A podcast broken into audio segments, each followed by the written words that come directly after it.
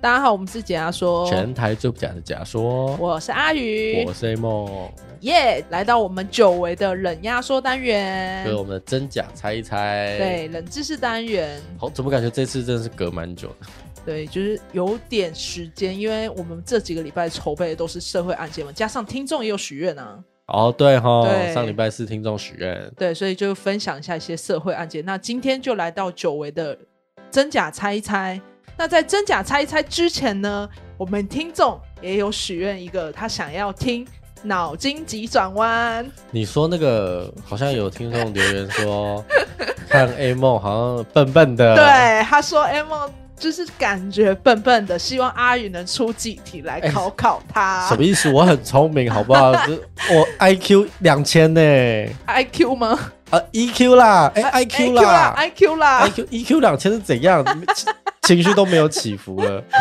直接那个什么都很理这智，这就样是讲话什都么没有你情绪。，嗯对不行。I Q 我两千， OK 我没有笨笨的对听众，我很聪明。啊我想说，冷知识不是一开始都是我在做的吗？ 对啊我怎么会有笨笨的形象呢？可能啊，不然他就觉得你傻傻可爱可爱的啊，你要觉得你的人设要出来这样子。哦，所以有人，我我不要，我很聪，I'm smart，哦，smart。 ，I'm 什么 smart，我好聪明。那我们来考一下 A 梦几个脑筋急转那弯。先讲今天有几个，嗯，就不要太多，两三个就好，就是测试一下，就是你不要就是智商的部分好，对，测试一下而已。OK，可以吼。好来，好，第一题，那我先把题目讲完，就是规则是这样。讲完题目之后呢，你要在十秒内回答，就是让你十秒钟的时间。但是回答完之后，我会告诉你到底是什么东西，不会太久，好，可以吼。好，来第一题，下面动一动，上面很激动；上面动一动，下面会很痛。猜一项运动，我怎么有点歪去了八？ 我往七、六、五、四、三、二、一，猜一项运动，体操选手，运动，运动、哦哦体操是运动啊，体操选手，体操。错，答案是钓鱼。再听一次题目哦，下面动一动，上面很激动，上面动一动，下面会很痛。 我们不要这样子为难你，好不好？哦第二题来简单一点的哈。那第二题，什么东西买的人知道，卖的人也知道，就只有用的人不知道？给你十秒时间，十、九、八、七、六、五、四、三、二、一，请回答。塑胶袋，来，我们再给 M 一次，什么东西买的人知道，卖的人也知道，只有用的人不知道。这个东西是会给第三个人用的，但是就他本人不知道哦。你知道这个东西是什么？给你一点提示，我们可能以后不再会用到的骨灰坛。棺材， 靠呗，差不多吧。差不多，差不不会多他。还房子哎、 欸，而且而且再加一句，买的人会、呃、用的人会不知道，小姐你现在买不起，未来买 得起。可以吧？ 骨走灰这坛种方向，可以哦。好来可以哦，那我们第三题，最后一题哈，最后一题这个简单一点。如果这个真的没答出来，那就你知道，听众说你感觉傻傻还就可是以了，，可以哦。好，黄瓜、冬瓜、西瓜、南瓜都可以吃，什么瓜不能吃？什么瓜不能吃哦？十、九、八、七、六、五、四、三、二、一，请回答。我脑袋我脑袋只有菜瓜布，怎么办什么瓜？什么瓜？瓜瓜瓜瓜啊！瓜瓜瓜牛，瓜！哦瓜牛也可以吃、欸，你的回答是瓜牛吗？确定答听案？起来就不是。确定答再让案。我想一个，嗯好瓜什么瓜什么瓜什么瓜？什么瓜？什么瓜不能吃？ 好讨人厌哦！听众不要听到这里，感觉哎阿宇特别讨厌，因为哎梦用一个绞尽脑汁的表情在思考这个回答到底要说什么。好来，来，还没煮的冬瓜，确定还没煮确的定冬瓜，答案是傻瓜。当当 当！你知道，我就知道你的脸会这样，因为我这第三题作为压轴，就是因为 M O 是不能吃的傻瓜。 你再帮我讲一次，听众说我什么？哦，来，这一次听众呢觉得 A 梦笨笨的，哎，对，怎么了？我 就笨，大家不我笨。要这样，我们都很 什么意思？你说好了，回到我们的冷知识，好不好？ OK 哎 OK，所以我我觉得我脑袋已经不会动了，你今天问我任何问题，我就死给你。所以我今天准备了十个人知识，跟你说里面有一个是假的，你猜不出来我。就会跟你说，傻瓜是假 的。拜托要回来，好好要好思考一下。在进入冷知识单元之前呢，先讲一下冷压缩的规则。那我会准备十个鸡和蛋的冷知识，里面呢会有一个假的冷知识，要由 A 梦和听众一起来猜哪一个是假的冷知识。我一定可以血耻刚才的脑筋你说急转弯。傻瓜，我对蛋很熟很熟，best friend。 ，best friend。我睡觉旁边都要放一颗。哦，你说你睡觉会敷着它，对对啊对就对，是我会放一颗蛋在我旁边，啊，哦早上醒来它就变蛋花，哦，压迫流。很哎、很熟呢。那等于说你三百六十五天都跟蛋形影不离。 没有错，那来吧。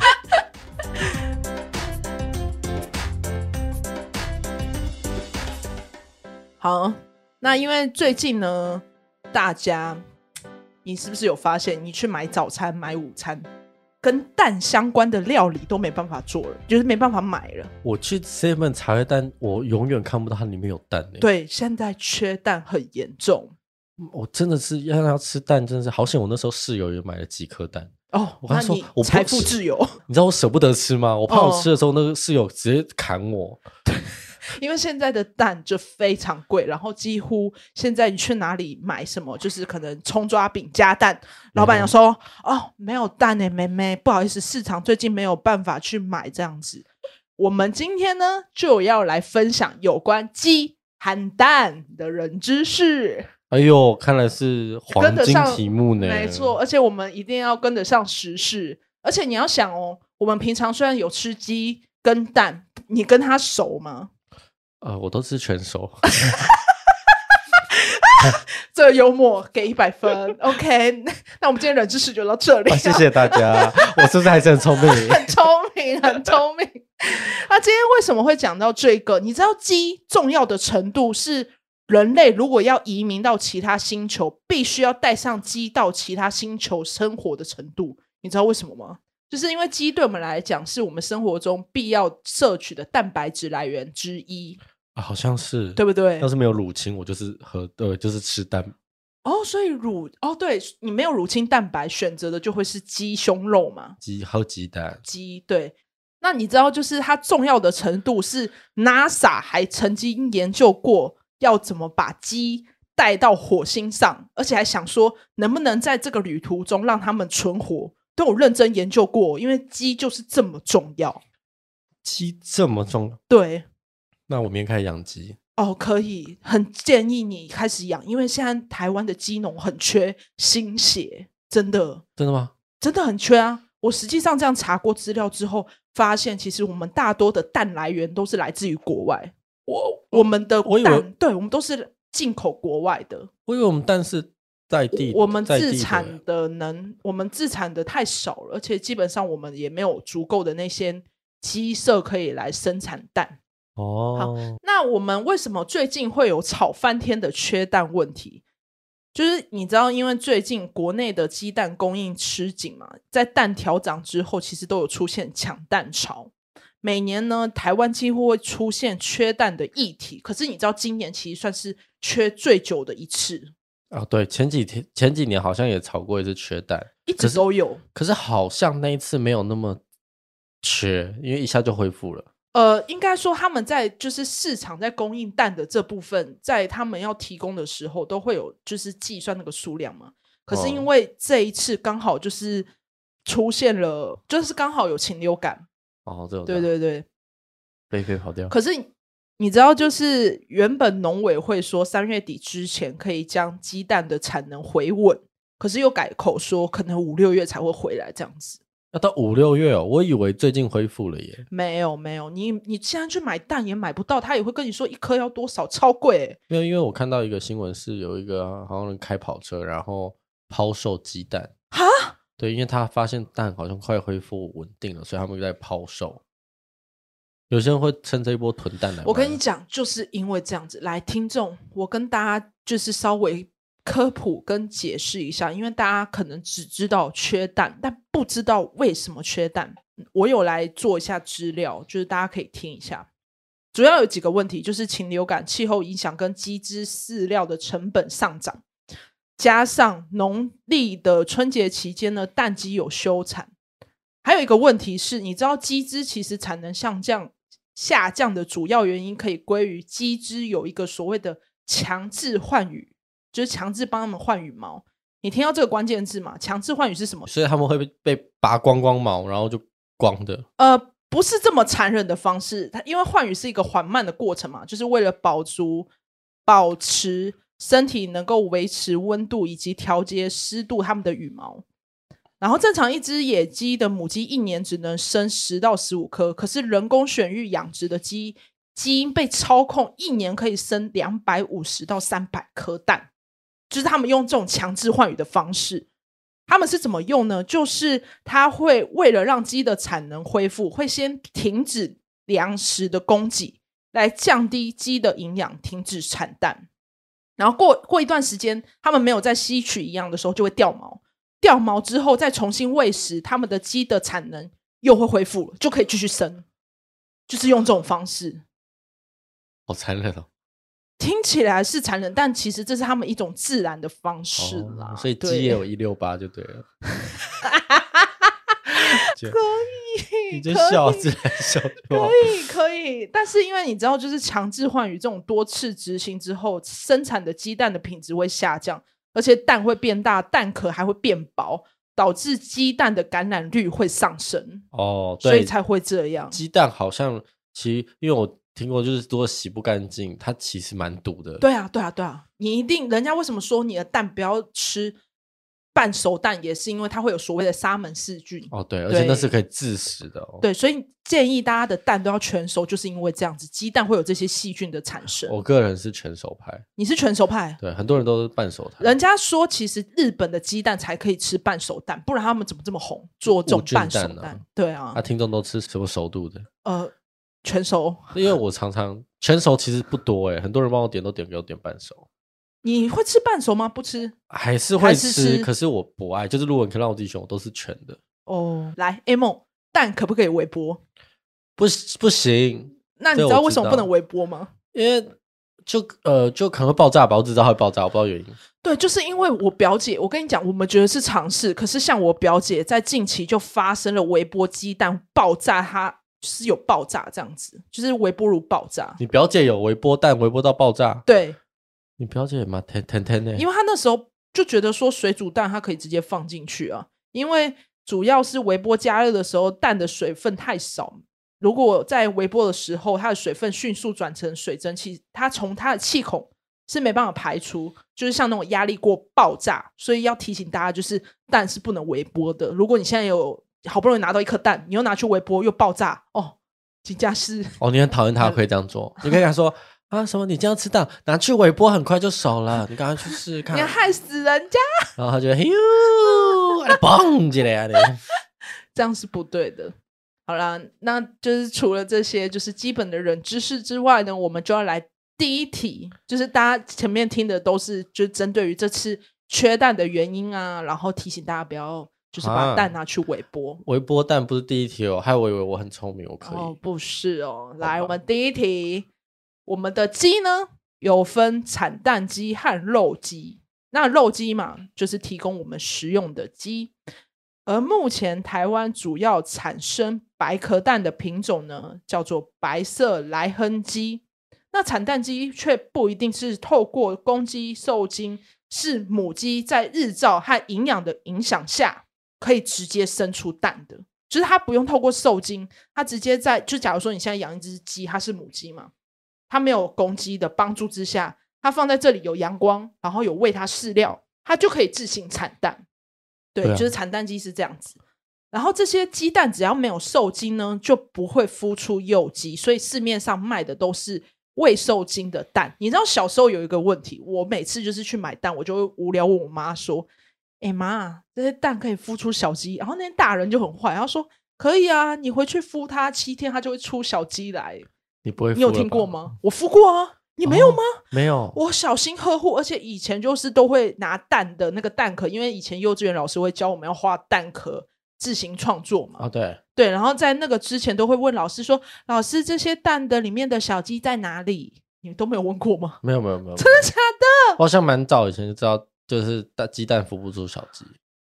哎，就说我很聪明了吧？我觉得这只是早点认知而已，我就只是是我有都有一点童年幻想而已而。且啊孵得出来的那叫做鸭仔蛋真的孵得出来，那也要受精过吧？啊！你不知道鸭仔蛋？我不知道。鸭仔蛋就是受精过的蛋，嗯，然后大概里面的小鸡大概成熟几天，就拿去水煮，所以你在剥开它的时候，里面是一有只小鸡，所以真的会有人去吃，很多人吃，那好像是越南美食吧？惊讶，所以他们会刻意选有受精的蛋它来就要煮它就要有时候就是里面要一整只的，然小后鸡。，对他们都是一口就剥开蛋壳，一口喝下去。我靠！然后因为小鸡的骨头软软的，所以软软的。然后有一次我爸就买回来，我妈就要吃，因为我妈一直不敢吃，她终于鼓起勇气要吃嘛。因为我那时候小朋友，我很奶油，就是她放在盘子里，我就拿筷子挑它，我就不小心把它翅膀哎拨开了，眼睛就看着我妈 Oh my god！然后我妈就尖叫，我妈说啊，她的眼睛跑出来了，不要，我不敢吃了，我不敢吃了，然后就不吃了。我也没吃过鸭仔改蛋。天可以去吃啊，其实买得到台哦，湾。不要，我不要！你这样形容，我会跟你妈一样。 没有听说蛮好 吃的 Really？汤，很像高汤。那你没吃下去它整颗的那个样子，我就还没吃过。过鸭仔，小时候我妈不给吃，因为那太就对小朋友可能说太可怕对了。我来说也是个冲击。 好，这是我第一题，第二题鸭仔蛋，没有，搞不好没是有骗你的啊，没有鸭仔蛋哦，哦。是哦。那你知道啊？像刚刚有讲到嘛，就是我们的蛋鸡都是国外进口的，就是从海外进口到台湾。那因为各大量贩店都会贩卖这种进口蛋，进口的呢都是从泰国啊、澳洲、美国等国家，一只蛋鸡可以每天产出零点七到零点八的蛋，换算下来一年可以产出两百六十到两百八十颗蛋左右。等于二十八小时就可以产出一颗蛋，这样。你知道，就有一句话不是说啊，不需要靠男人呐、就是女人都不用靠男人，母鸡就体会体现出这句话哦。你说自己生吗？对，，就是不需要靠公鸡就可以产蛋这件事情。第二个，公鸡是法国的国鸟，源自于古罗马帝国。法国呢被称为高卢，高卢呢在拉丁语的另一个意思是雄鸡，是因为法国人喜欢公鸡，不只是因为它的经济和观赏价值。喜欢的是它勇敢顽强的性格，因为好斗算是公鸡的本性嘛。所以人类就会用公鸡好斗的性格，将斗鸡变成普及的娱乐活动。除了法国之外，其实在肯尼亚的国鸟呢也是公鸡。哦，嗯原来鸡那么有名哦，你以前有看过斗鸡的那种影片吗？有就是很酷哎、 这样讲会不会有人觉得我不爱动我物？记得那蛮残忍的，是啦，嗯斗可是到遍体流鳞血伤这样啊子。可是这就是因为他们国家就喜欢攻击，就是这种像我们最常听到嘛，斗牛或者对什啊么一些斗马，反正就类似这种比赛。斗马，我没听过斗马，两只马互撞吗？还是这样？比赛的那还个是叫斗什么马？？马会跑的那个叫 什么？赛马、哦那个没有 sorry，斗哦啊哦，那个没有斗斗 是这样，哎呦呦呦呦呦，哎呦呦呦呦呦，那 那叽赛马叽赛叽马叽跟叽正叽跟正赛马赛马，哦就是会拿动物来做一些娱乐活动，就是他们也有他们国家也有这样子的嗯，娱乐性质的活动这样子。第三个，你知道鸡飞不起来是因为人类喂食而变得肥胖，而且你知道人还会用激素催肥，在他们身上就是用他们的脂肪，就导致他们就脂肪越来越多嘛，所以造成他们翅膀退化变得比较小，没办法支撑他们身体去飞行。但是其实鸡不是不能飞，它飞的程度是不高不远，它算是会飞，只是没办法像鸟一样持续那么久。它好像会跳起来，然后有点慢慢往下，慢慢对，有往点下滑过去那个状对态，也是因为他们其实不需要所谓的敌人呐、啊就因为他们不是有天敌嘛。嗯啊，鸟的翅膀就是为了躲避敌人嘛。那因为就是生活习惯改变之后，导致它们退化，所以飞行能力就比其他鸟类还差。这样子，所以以前他们会飞，以前会飞啊，以前鸟这样子演化下来都是会飞的所。以以前要吃鸡肉要在空中抓、欸。 啊不是，他说：“你这样吃鸡肉，你等一下，我我拿根网子，我去空中抓。当然当然，妈，你看公鸡在天空飞，你以前有看过那种动画，不是有猎人都会拿枪射鸟吗？鸟啊！以前是对公鸡在上面，啊， 可能那个时期已经开始有家禽类哦可以饲养了啦。听以 众前听众， 我不是无知，我只是就是开个 玩笑。可能那时候你突然公很鸡还 focus 这个点，很怕别别人问说你是笨蛋。啊，对，我只是开个玩笑嘛，帮大家知道一点啊。我说哈，那个年代那个还不叫鸡，好不好？那个叫禽兽。对不起啊想说 M 梦在出现一些很无知的状态，这样。那就是这一题呢，就是因为机会飞，只是飞得不高不远哦。然后你知道我有查到一个资料是，也有就是其他网友有说，放山鸡其实会飞，就是那一种黑色超大只的那种放山鸡，它可以飞到电线杆上。电线杆上嗯，哦，我以为可以飞到更高。呃，可能要看他们鸡养的程度，但他们飞得起来。哦，下次有机会，大家就是一起去鸡舍观察，就是稍微参观一下，这样。 好突然，你说鸡舍吗？对啊，我觉得有机会可以去参观哦。你知道我们平常每天在吃它，你要想，我今天进进到一家店，我要点鸡肉，那你跟鸡肉熟吗？你跟牛肉、猪肉都熟吗？不熟吧？再回到刚才那句，我会点全手。OK，你怎么可以这样？呃，先生想请问你有拍几人手？不熟，毛醒啦，我跟牛肉不熟，我不 懂。我们不熟不可以吃呢。我我没办法让他进到我身体，我跟他不熟哎、对啊这样好子吧第一次见面，这样可以吗？先让我去后台跟他们认识 一下。好，我们下一题，第四题呢，在古埃及，鸡是专属皇室的动物，到你知道这件事是到一九二三年才世人所知，是因为呢，一九二二年在帝王谷考古挖掘的时候，就有发现一个图坦卡门王的陵墓。在四个月之后呢，卡特报告说里面有一块破碎的石片，这个石片上面是有一个图案，算是早期以红原鸡的形式画出的一个驯化公鸡图，就是它上面有一只公鸡的图案，可能是已知古老最早的一张公鸡图。所以很早以前就有公鸡，对，而且它是专属皇室的动物。所以是宠物嘛？对对对，应该就说是把驯它化类对对对，就是那时候就已经有公鸡，而且是你是这个皇室的人，你才可以养它，哇，这么尊贵。啊听起来我真的想养一只鸡了呢。 你说到这种程度对了啊吗？下次录音大家就会在 咕咕咕咕咕咕咕咕咕！哦，他是小特，小特在旁边。哎，小特跟听众打呼打招呼，咕咕咕咕咕咕。再来第五题，鸡呢算是世界分布最广泛的鸟。你把所有的、哦、全世界的猪、狗，还有猫、牛加在一起，数量都没有鸡来的多。有这么多超多，就是数量已经多到，就是你基本上你去一个国家一定看得到鸡。但是呢，虽然鸡这么多，全世界呢还有一个国家跟一片大陆是找不到鸡的，就是没有鸡。这个国家呢，就是梵蒂冈。是哦，他们没有鸡，为什么？因为他们算是国中国，就是它的位置就是在意大利首都罗马里面的一个高地嘛。他们全部国家里面只有五百多个人，所以他们地小，没有地方可以盖鸡舍。可是因为他们教宗方济常要吃那种去皮的鸡胸肉，不是他们自己国家饲养的，是从罗马的市场买上来的。然后这种国家是没有空地可以饲养，所以他们的国家是没有鸡的。我那时候有用 Google Map 去看呢、就是真的就是罗马里面小小的一小块，而且他们是有特地被区分一块出来。就他们国家是没有地方可以种鸡这样子。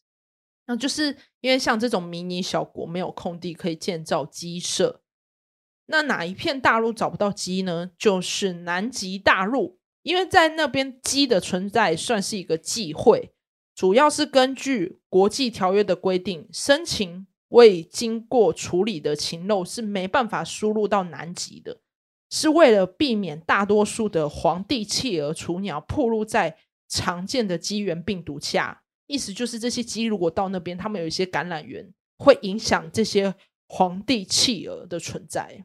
哦，所以这企鹅对可能就会染激情类的病毒。对对对，所以等于说你去南极是看不到鸡的，然后你到梵蒂冈也是看不到鸡的。南极要看到鸡，是不是也有一点困？会变成冷冻进口的吧？哎、你也不能这样说，说不定鸡就是在外面生存力也是很强的哦。你去那边直接可以出口，因为已经冷冻好了，可以包装。你说直接就冷冻整只鸡龟，哎，怎么讲？整龟鸡的啦龟，鸡耶，龟鸡耶，直接带进来这样。第六个种公鸡是已知射精时间最长的动物，它可连续射精持续五到十分钟哦。而且你知道它 哇很厉害，你知道它射精的量是一般一百五十到两百五十梦，就是量大又超持久，哇难怪不要讲公牛了，以后我们就说哇他妈是公 鸡耶所以难怪会把男性生殖器叫鸡鸡啊！啊，是这样比喻的 吗？还听众的妈妈，如果听到这一段，小朋友可以就是捂住耳朵对，就是建议妈妈可以告诉他什么何谓射精，哦对，我们要有健康教育的精 神哎呀。对，那我们下一题，第七题，教堂上有公鸡的形象，你有注意到吗？就是有些教堂不是他们上面有个十字，会有一只公鸡，你有我不知道啊看过吗？？很你少去你不教知道堂反正就是公鸡在基督教西方的文化赋予了所谓的警醒的寓意，警醒对，举警醒，那个警警察的警，醒醒来醒来的的醒，哦，对。在公鸡啼叫之前，会三度否认自己认识耶稣，因此公鸡被基督教称为圣彼得的象征。哇，到象征了哦。对，因为呃，反正就是因为以前我都会看一些就是国外的卡通，其实他们的教堂上面有时候有一些卡通的画面就会显示出那个他们上面有一只公鸡，其实我也不知道是什么，为什么。是直到现在我才知道，说因为公鸡被视为是基督教宗教最适合的标志，因为它宣告光明战胜了黑暗，所谓的生命战胜了死亡，就是有这种寓意，就是公鸡的存在是这样子。教堂里面有公鸡，上面十字架就是你知道上它面有公鸡，上面不是有耶稣而已吗？不是不是不是教堂内屋顶上有一个十字，像哦你知道有一个方位的那个，就很像那个会风吹会对转的，风会我知道那个那个我对知对道，对对对，就是那个哦上面那一是一只公鸡，那对他们来讲就是一个教堂的象征。哦，对对原来对哦，所以二公元九世纪的时候，教宗尼古拉斯就是有要求每一个教堂的尖顶上面一定要有一个公鸡的形象，提醒人们要悔改、醒悟、坚持信仰的一种象征。再来，A 梦喜欢吃炸鸡吗？超爱爱爆，我跟你讲，大家一定吃过炸鸡嘛。那你知道最早的炸鸡食谱呢，是出现在一七四七年。美式炸鸡的诞生呢，至今没有一个明确的文献记载，但是能回溯到最早的食谱是出版于一七四七年的，有一本叫做《简易烹调艺术》。那那个时候，他们把炸鸡的做法是作为腌鸡肉，是把它拍上面粉，然后将鸡块放在猪油里面炸，成了我们世界上第一个炸鸡。看起来很好吃。啊，有食谱有出来吗？我想做做看。嗯、那你要先准备几个鸡块，然后拍上面粉啊，就跟我们一般炸鸡一这样，种你是去腌鸡排制店吧就腌一制样才。是那个重点，那个腌过的啊，对那就个 是老汁所谓的哦腌鸡肉，你可以先腌过它。可是其实你仔细去看那个鸡排店，他们旁边也是都是先裹好粉腌过的鸡放在旁边，然后好了就下去炸。对啊对啊对啊只，是因为当年他们用的是猪油，就是去裹、哦去炸，感觉更香哎，很猪香油。欸而且感觉很好吃。等下还是吃等下炸录音完鸡我们就买炸鸡我。刚才其实我今天其实想吃二十一世纪风味锅 OK，没只问是因题。为录音太急了，就是啊随便那我买们个今鸡天肉可以饭。来吃。再来第九个，鸡会做梦。你知道所有的哺乳类跟鸟类都会做梦哦。哦，是哦，嗯嗯嗯，是是因为每一个需动物所需要的睡眠时间跟睡眠周期不同，但是对家鸡跟它们跟大多数的草食动物一样，它们算是浅眠的动物，就跟你一样，你也是浅眠动物，钱包你浅抱吧，浅那你抱跟鸡一样。 这样形容，那我有十五分钟哎、 那你知道他们在一场睡眠的里里面呢、其实鸟类会断断续续经历无数次的睡眠周期，会有几百次的 REM。那 REM 是什么？就是所谓的快速动眼睡眠，它其实算是一个睡眠状态。就是我们人呢、跟动物都会在这个阶段做梦。你在做梦的时期就叫做快速动眼睡眠，它是一个睡眠的状态名词。那你你在这个时候做梦的时候，你的眼球会来回的迅速运动，同时你的眼肌跟内耳肌会呈现非常活跃的状态，所以才称为快速动眼期。那人类人类的 REM 可以长达于十分钟，可对家鸡来讲，它一次的 REM 极少可以超过十秒钟，就等于说它每十秒都在做梦。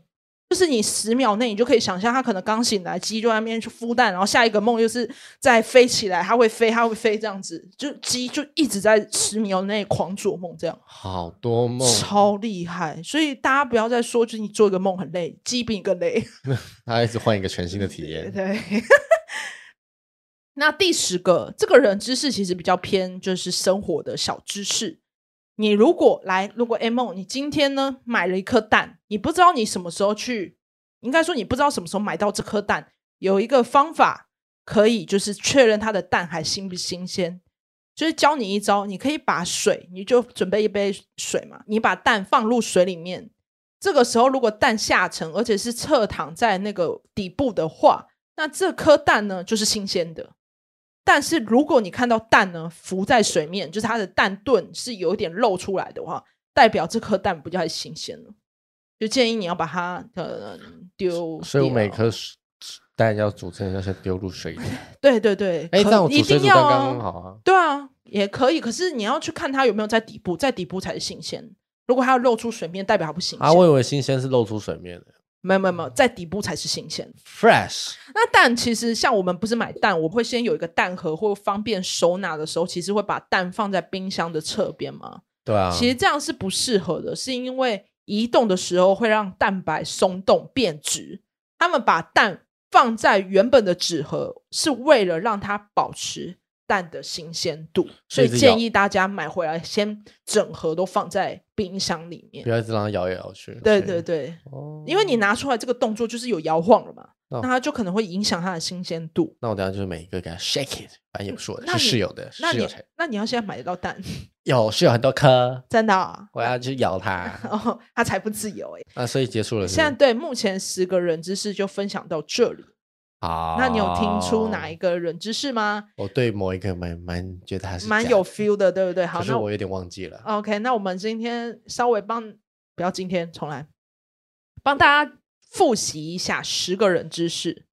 第一个就是鸡有分产蛋鸡和肉鸡，第二个是公鸡是法国的国鸟，第三个鸡飞不起来是因为人类喂食变得肥胖，第四个古埃及鸡是专属皇室的动物，第五个，鸡算是世界分布最广的鸟，然后有两个国、两个地方、一个国家跟一个大陆是找不到鸡的。第六个，总公鸡是射精时间最长的动物。第七个，教堂上有公鸡的形象。第八个，炸鸡最早出现的食谱是在一七四七年。第九个，鸡会做梦。第十个蛋的新鲜度的测试方式。以上十个冷知识分享给大家，大家有听出来哪一个是假的吗？我觉得两个很奇怪，又比较不熟。第一个是法国的国鸟是公鸡，嘿一个是鸡飞不起来，原因是因为人类饲养过于肥胖。嘿，因为我记得鸡不是因为，好像是因为什么演化还是什么什么之类的，它才飞不起来。二选一呢，我觉得呀，法国的，我记得好像法国真的钱币上有什么攻击还是什么之类。嗯，那我最后选择鸡飞不起来，是因为人类饲养。到底是不是呢？噔噔噔噔噔噔噔噔，嚓！答案是总公鸡是已知射精最长时间的动物。你竟然敢开这个东西，我以为你不敢呢、为什？么不敢？因为我怕小朋友在听啊。我就要来把正确的知识重新讲一次，只是这个，所以公鸡会抓十分钟到十分 钟是 gay，诶嗯是不所是以真的， 哦所以所以以后不能形容人类，哇，那你是种鸡也不行了。不行。 My God，正确的知识呢？你知道公鸡其实没有阴茎，公鸡只有所谓的泄殖腔，它是没有屌的。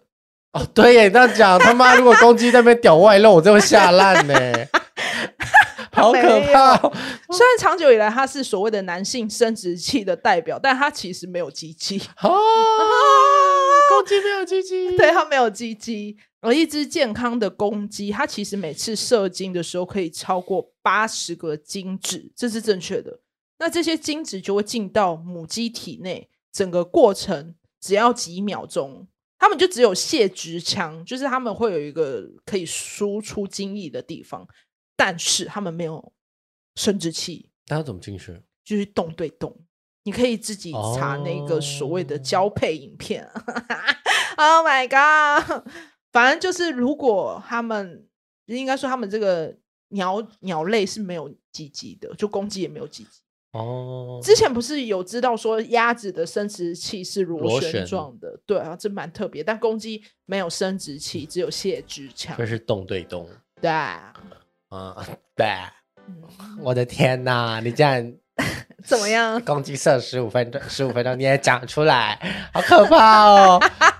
你真的吓到是不是？十五分钟很久，不是我很惊讶，是好久，所以公鸡真的这么会射哦！